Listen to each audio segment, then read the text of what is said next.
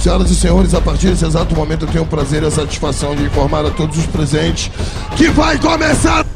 Spottercast. Está começando mais um episódio do Spottercast, seu podcast de política internacional por interna internacionalistas. Hoje nós vamos falar a respeito da campanhas de vacinação que estão acontecendo ao redor do mundo, comparar um pouquinho com a questão política também de cada país, que vai ser abordada aqui. E hoje estou acompanhado de Fernando Melo. Fala galera. Aisa Ferreira. Oi pessoal. E Matheus Pantaleão. Porque senão, cara, vão matar tudo nós, vão levar tudo as riquezas, cara, venderam todo o Brasil já pra China, meus amigos. É a terceira guerra mundial.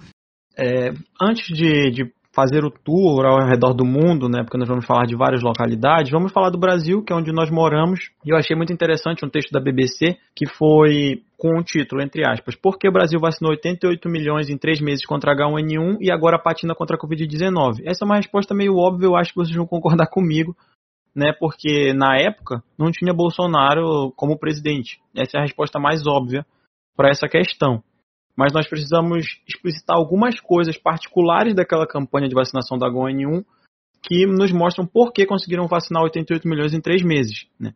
Naquela época, antes de começar a campanha de vacinação, mais de 50% das doses já estavam no Brasil. Isso quer dizer, haviam vários acordos feitos previamente que nos ajudaram no combate a essa doença e na campanha de vacinação, coisa que o Bolsonaro deu às costas, né? Ele simplesmente virou as costas.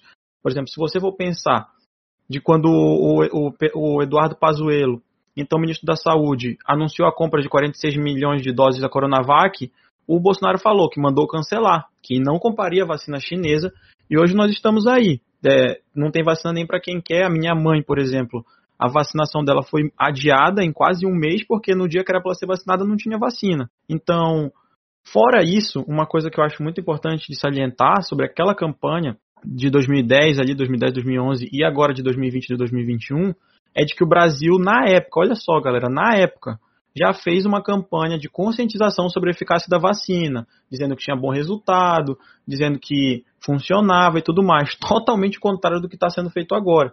Então, se daqui a 20 anos perguntarem o que aconteceu em 2010 e o que aconteceu em 2021 e a gente for contar para as pessoas, vão achar que a gente está invertendo vão achar que, que, o, que o Bolsonaro governou em 2010 e fez aquele negócio com a Covid, e que o Lula governou em 2020 e nós tivemos de fato um avanço, porque não faz nenhum sentido, né? 10 anos de diferença, o exemplo está aí, a história dá o exemplo, mas nós regredimos bastante. E isso mostra também porque nós temos aí a taxa de mortes altíssima, mesmo um ano dentro da pandemia no Brasil. Cara, isso daí é um processo de negligência muito grande, né, que tem se dado desde o do início do, da ascensão dos casos de Covid aqui no Brasil.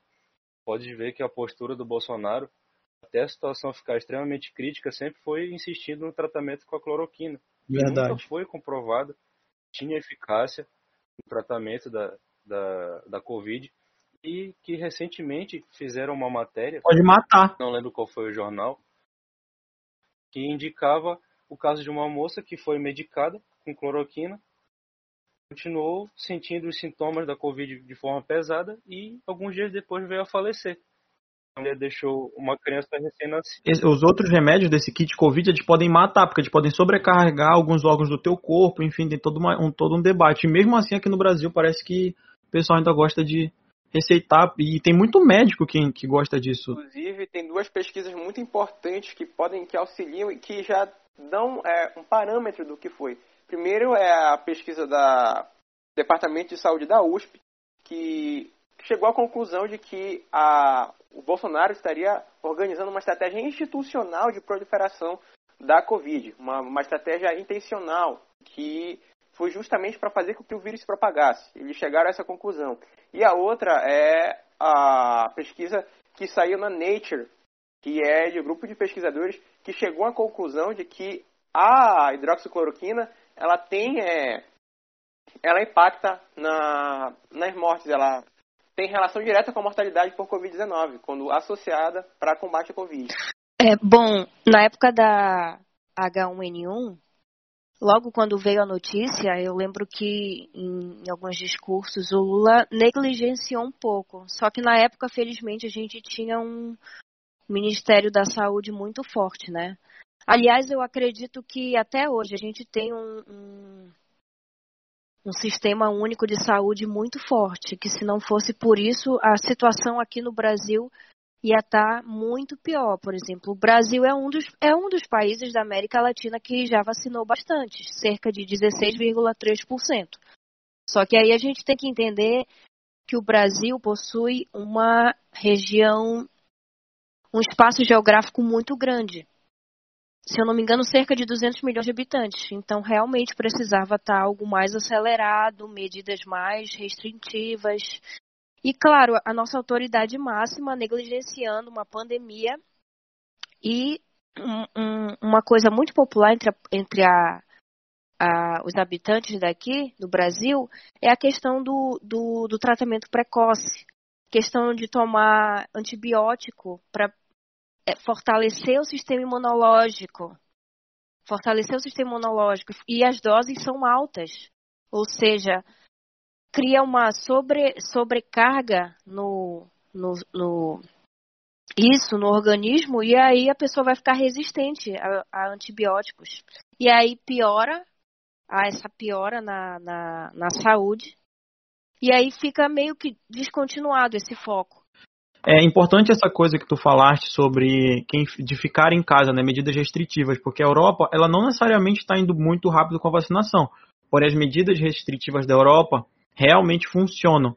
E até no episódio passado nós conversamos com um cara que mora em Portugal e ele falou bastante com a gente sobre isso, né? Pois é, Fernando. É, essa questão aí da, da Europa foi um negócio que até me surpreendeu em parte porque quando nós vemos é, essas campanhas, campanhas não, essas medidas de isolamento que são cumpridas por lá, é esperado que tenha um progresso por, por parte das campanhas de vacinação. No entanto, não é o que tem acontecido. Para teres uma noção, quanto a população foi vacinada até agora se resume a um total de 14,2%, sendo que as pessoas que receberam a segunda dose se resume a 6%.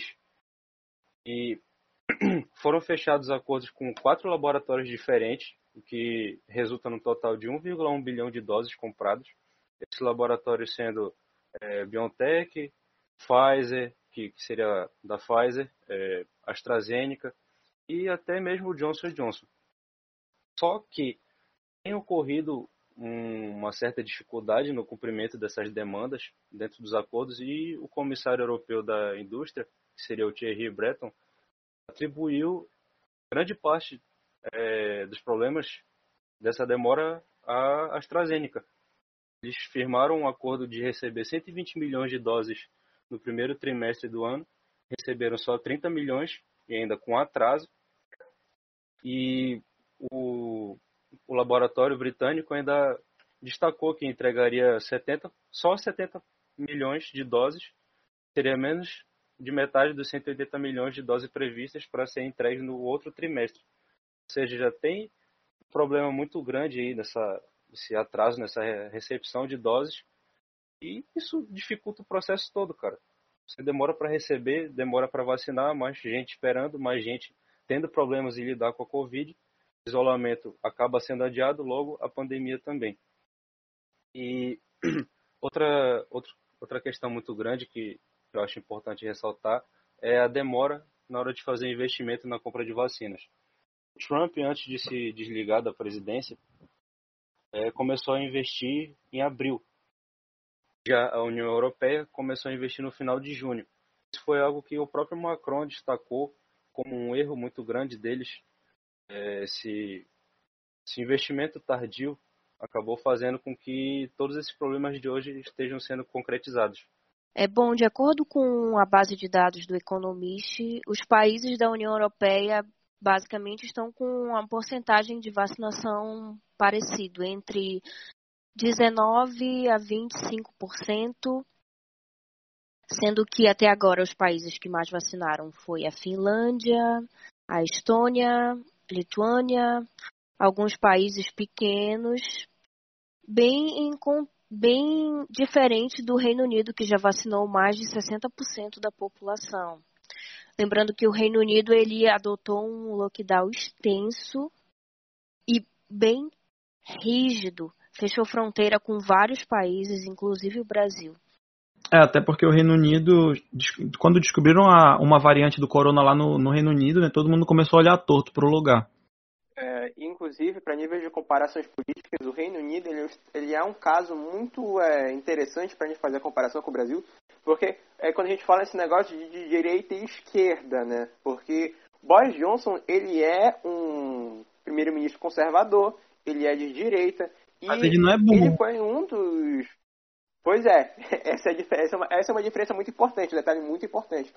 É, eu acho que para mais, para além de, de, burro, né, o fato nem, nem dele ser burro, eu acho que é, o Bolsonaro, o que tem no governo Bolsonaro hoje não, não é burrice, é uma sofisticação muito é, avançada em quesito de, de, genocídio. Porque o Bolsonaro está tá conseguindo entrar para a história como um dos maiores genocidas da história. Uma das maiores ameaças à segurança internacional na história. Porque, além da Covid, da gente ser um berço de, potencial de novas variantes. Berço aí tu falou tudo. A gente é um berço de variante. É, um berço de novas variantes potenciais a gente tem um, um, agravante ainda mais que é o desmatamento, que é a, a, o desflorestamento, que já foi apontado pelo Instituto Evandro Chagas, que pode gerar novas pandemias, não só agravar a pandemia de coronavírus, como pode gerar pandemias de novos, é, tanto vírus quanto novas bactérias também. Então, assim, é uma, o Brasil hoje no governo Bolsonaro ele é uma ameaça à segurança nacional. Voltando para o Boris Johnson, para o Boris, é, uma coisa que a gente tem que detalhar é justamente esse fato dele ser conservador, dele ser de direita e dele ter. A gente vê a diferença quando é um cara, quando ele quer combater e quando o cara não quer combater. Boris Johnson, ele, ele desacreditou o impacto do vírus, ele foi um dos primeiros Isso, Exatamente. Hum, mas ele pegou o vírus e foi tratado pelo sistema público de saúde do Reino Unido, e aí depois falou. Mudou completamente o contexto, mudou completamente o plano de ação.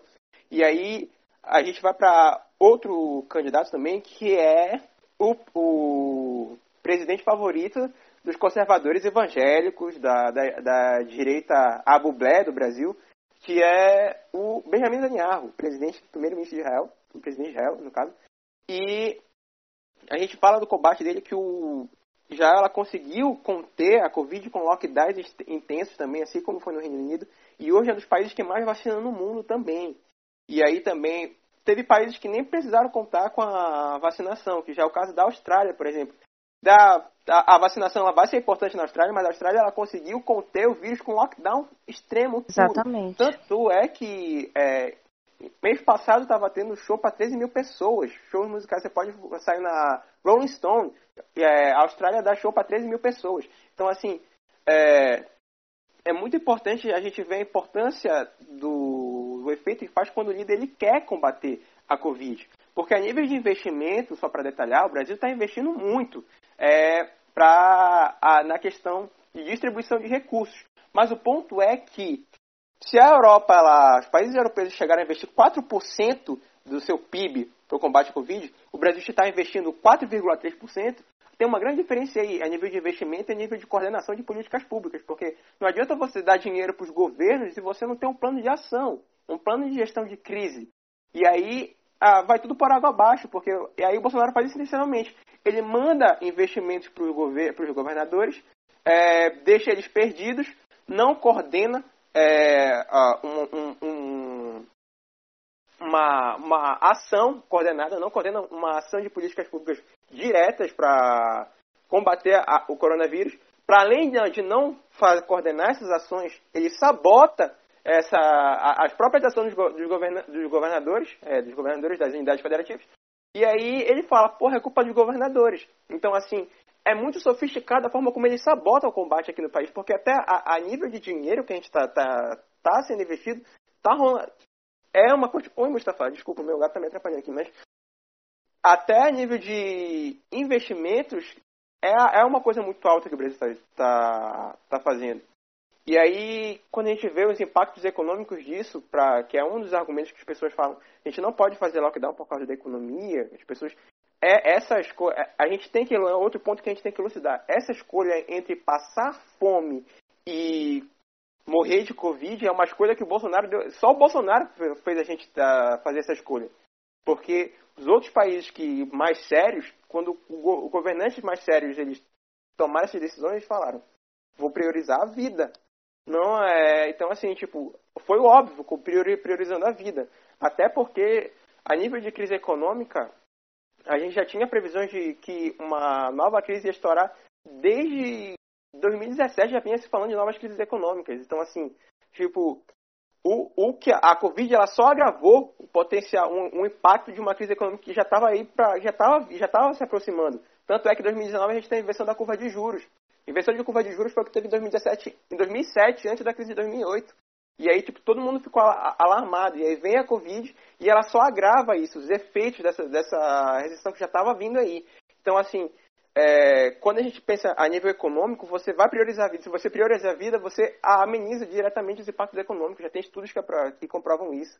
Então, assim, tudo que o Bolsonaro fez, tudo que o Bolsonaro está fazendo, está sabotando tanto o combate à Covid quanto a própria recuperação econômica do país.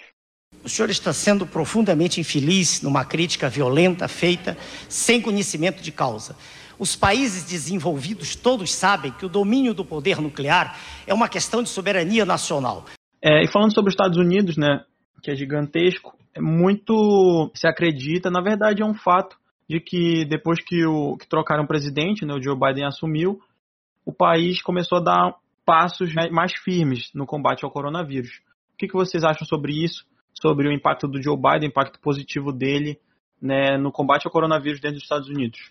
É bom, certamente com a entrada do Joe Biden, os Estados Unidos viu o cenário da, pandem é, o cenário da pandemia mudar. Ele está atingindo todas as metas de vacinação, porém, infelizmente, mesmo não estando na presidência, o Donald Trump ainda influencia um pouco a camada conservadora dos Estados Unidos. Apenas sete em cada dez americanos estão interessados em se vacinar de forma eficaz. E por que isso está acontecendo? Porque alguns dos maiores grupos brancos evangélicos, cristãos esmagadoramente ortodoxos, eles não acreditam diretamente no potencial da vacina e eles têm muitas dúvidas em relação à, à vacina, porque pode estar ligado a, questão, a questões abortivas. Porque, como vocês sabem, os evangélicos eles denunciam o aborto de uma forma muito ferrenha, né? Então eles têm essa, essa preocupação em relação a, a, a em relação à produção da vacina com a própria prática. Como, por exemplo, as vacinas atualmente distribuídas na América, elas foram desenvolvidas e testadas usando linhagens celulares de, te de tecido fetal abortado. É claro que isso não, isso não impediu, por exemplo, do, do Vaticano de usar essa própria vacina, mas esses conservadores, que representam cerca de 53% dos republicanos, que não estão interessados em se vacinar, eles acreditam na ideia de que essas vacinas de fetos abortados vão contra o que dizem a Bíblia, para vocês terem uma ideia. Então, mesmo que o, o, o Biden tenha assumido, uma camada conservadora branca e cristã assume essa linha e, é, e se posiciona contra a, a, a, vacinação. Nem mesmo a doença, mas a, mas a vacinação em si. Uma coisa importante né, que tu tocaste aí é do, dos líderes. Porque, por exemplo, tem gente que subestima o poder de influência de um líder. Como que eu vou falar para o cara que aqui na minha cidade não está respeitando o decreto, não, não fecha o estabelecimento dele quando deve ser fechado, se o presidente do país dele anda sem máscara, aparece sem máscara numa igreja lotada, falando que é contra o lockdown, é, um dia depois de ter, de ter dito que deveriam ser tomadas medidas mais restritivas, qual é a credibilidade? Não tem, o cara não vai, entendeu? O exemplo vem de cima. A população não vai ficar em casa, o cara não vai fechar o estabelecimento dele se ele vê que o presidente do país dele não dá a mínima. Isso acontece em diversos locais. Nos Estados Unidos realmente tem grupos extremistas é, esse nós podemos o país mais livre do mundo, né, entre aspas, mas toda essa liberdade ela tem também vários preços e um deles é esse daí, esses grupos extremistas que circulam livremente nos Estados Unidos e o, e o Trump é, certamente tem impacto negativo na campanha de vacinação porque ele tem uma, uma penetração muito grande dentro desses grupos. É, vale ressaltar que os Estados Unidos eles aplicaram 100 milhões de, de vacinas até o dia 19 de março, cara, eles tinham feito isso. Então é uma, uma coisa tipo uma mudança completa de paradigma a nível de vacinação em relação ao que foi o, o Trump. E também é, a, a, nível de economia, os Estados Unidos vai, vai investir 1,8 trilhões de reais para recuperar, não só, da, pra, não só para recuperar dos efeitos econômicos da, da pandemia, como também já para se preparar para essa nova realidade econômica, comercial, é, militar que vai vir aí para fazer frente à China, a, a, a expansão da influência da China também. E falando, por exemplo, sobre a mãe Rússia, né, que é tão grande quanto os Estados Unidos. Vocês têm alguma coisa a dizer sobre a campanha de vacinação deles, a vacina russa propriamente dita, né? Que eles têm uma vacina própria. Olha, um fato interessante é que a Rússia, apesar dela ter lançado uma das primeiras vacinas no mercado, que foi a Sputnik V, vacinou apenas 8,7% da população adulta. Apenas 8,7% tomou a primeira dose. De acordo com uma matéria do El País, a vacinação da Rússia está simplesmente travada, porque o, o Kremlin ele está mais empenhado em promover ela no exterior como arma política em exportar, em vender, do que propriamente incentivar dentro do, do próprio país. E até mesmo a própria população está meio desconfiada com o surgimento dessa vacina. E olha que a, a, a, a campanha de vacinação é muito ampla não só em policlínicas, como postos de vacinação, mas em teatros, hipermercados, restaurantes.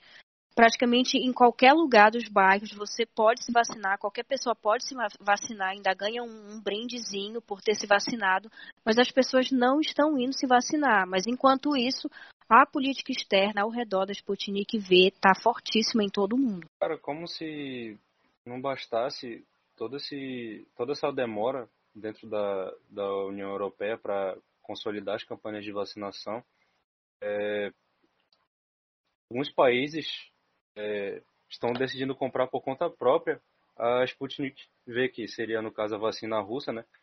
E mesmo como a Anaísa falou, sendo uma das primeiras a, a, ser, a demonstrar resultados de, de conclusão na, na hora da produção, não pode circular comercialmente dentro do território europeu, o que, ao meu ver, é algo bem problemático. Assim. Agora falando um pouco de África e usando dados da Reuters Covid Tracker, ocorreram pelo menos 4 milhões 456 mil infecções e 117 mil mortes né, registradas pelo Covid na África até, até o momento. E aí, esses dados eles sempre cobrem nos últimos sete dias, no caso de hoje até sete dias para trás. Hoje é dia 18, o dia da gravação desse, desse podcast. A taxa de infecção nos últimos sete dias, os, os piores lugares, no, no caso da África, nos últimos sete dias foram Tunísia, Etiópia, África do Sul, Quênia e Egito. Quanto vocês acham que foi a infecção diária média da Tunísia, que é o pior lugar da África? 1.954 casos apenas diários na Tunísia, que é o pior né, da África. E a taxa de mortalidade da África é também muito baixa, assim como a taxa de infecção. Os cinco piores países em relação à morte são Tunísia, África do Sul, Egito, Etiópia e Quênia. A Tunísia tem apenas 69 mortes. Cara, é surreal se for comparar com o Brasil, por exemplo, que tem mais de 3 mil mortes. Ok, né, que a gente vai ver que o Brasil é um lugar, é um país continental, é um país muito, muito extenso, que um, para uma pessoa que olha de fora o Brasil, por exemplo, um cara que eu conheci, ele era húngaro, ele é, né, não morreu. Ele é húngaro, ele foi no centro-oeste, no nordeste e no norte do Brasil. Ele falava que pareciam três países diferentes, porque de fato parece. Muda o sotaque, muda a culinária, muda a arquitetura, muda tudo. Mas, se tu for somar vários países da África juntos, que podem dar um território tão grande quanto o Brasil, não vai dar perto do tanto de mortalidade que o Brasil tem, entendeu? A Tunísia com 69 mortes, África do Sul com 65, Egito 41, Etiópia 26 e Quênia 19. É, e aí muita gente especula de que a África está tendo essa, esse resultado muito acima da média assim, de vários países, porque a população africana tem uma resistência maior. Mas isso é uma teoria. Né, uma, apenas uma teoria de que os africanos têm uma resistência maior. A gente não sabe até que ponto isso é verdade, isso pode até ser problemático para algumas pessoas, esse tipo de afirmação. É, o que a gente sabe são os dados, e os dados são esses. 69 mortes na Tunísia, 65 na África do Sul, enquanto no Brasil a gente perde aí é, 2.800 a 3.000 mortes em média, nós já chegamos a bater os 4.000, né, 4.200 mortes num dia só. Fora que esses dados, eles dependem muito em relação ao nível de testagem da população, é, em relação à, à, procura da população, a postos de saúde. E também é, é, esse, os sintomas do coronavírus eles podem facilmente ser, serem confundidos com as doenças mais pré que são a malária e outros tipos, né, que causam sintomas parecidos. Então, os dados não necessariamente podem ser verdade, mas já dá para ter uma base de como o continente africano está se comportando em relação à pandemia. Sim, verdade. É, todos esses dados eles são fornecidos, fornecidos por alguém, né? Então há também, além da teoria de que eles são mais resistentes, a teoria de que os dados não sejam verdadeiros. Só que como a gente não tem certeza de nenhum dos dois, o que, o que nós temos de concreto é isso aí. E assim, apesar de pode até ter uma, um dado, uma morte ou outra que não esteja computada, mas eu acho muito difícil que a África não esteja bem. Ela pode estar um pouquinho pior do que apresenta, mas eu, eu acho que ela realmente está bem melhor do que o Brasil, por exemplo. Né? Os países africanos, vários deles estão bem, muito melhores do que o Brasil, muito melhores que alguns lugares da Europa. Não, não sai muito nas grandes mídias isso. Né? É difícil a gente conseguir um artigo ou alguma coisa para ler sobre isso, tanto que eu acabei tendo que pesquisar na Reuters, no site internacional deles, mas a África felizmente está indo bem no combate à Covid-19. E uma curiosidade que eu tenho para trazer aqui para vocês, a gente provavelmente está indo para o final do episódio, uma universidade da Pensilvânia está usando cachorros, né, labradores, golden retrievers e labrador retriever, que é meio que uma raça cruzada, e os cães podem farejar com até 96% de eficácia o coronavírus no caso, amostras, né? Amostras de coronavírus e tal. Eles conseguem, até com, com até 96% de eficácia, identificar esse vírus. O próximo passo da pesquisa é fazer com que eles identifiquem em roupa, tipo camisa, short, tudo mais, para poder de fato identificar uma pessoa que tenha Covid. E, entretanto, é uma pesquisa que está sendo feita com muita cautela, porque os cães precisam ser treinados de uma forma muito rigorosa, né? É muito difícil o cão conseguir fazer isso. Na verdade, os animais o animal tem uma capacidade absurda, né? Eu não fazia ideia que ele conseguiria ter uma eficácia tão grande assim, identificar um vírus apenas com olfato. E muita gente pergunta também se os cães podem pegar Covid. Eles podem sim pegar, mas eles são assintomáticos e não tem nenhum risco para a vida deles, não tem nenhum prejuízo para a saúde. No caso, os cães que estiverem trabalhando né, nessa pesquisa e futuramente na identificação nos aeroportos ou outros lugares. Só para falar de um país muito importante da, da América Latina a, a nível histórico, é Cuba, é, que em 2020 teve só 12 mil casos, esse ano já, só nesse primeiro trimestre desse ano, já registrou 80 mil contágios já, mas em compensação, é, Cuba é o único país da América Latina que está desenvolvendo duas vacinas, que é, uma é a Soberana 2 e Abdala e Abdala. É, as duas elas estão em fases finais de, de testes e vai ser e o país é um, que é um país uma ilha de 11 milhões de habitantes eles querem produzir 100 milhões de habitantes até o final do ano. Não 100 milhões de habitantes não pessoal é, fui para natalidade agora. Enfim eles querem é, produzir 100 milhões de doses até o final do ano que é para poder aumentar a, a, a, o nível de não, não é necessariamente de influência, mas é, mostrar, se mostrar para o mundo como uma potência científica a nível de saúde. O que sempre foi, né?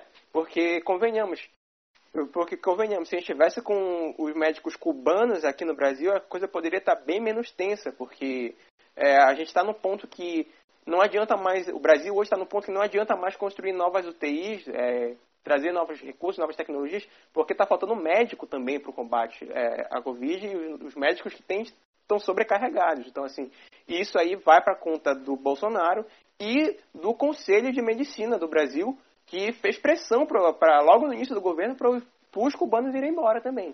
E não Muito surpreende, porque o médico brasileiro é o cara que apoia, né, vários deles, o kit Covid lá com a cloroquina.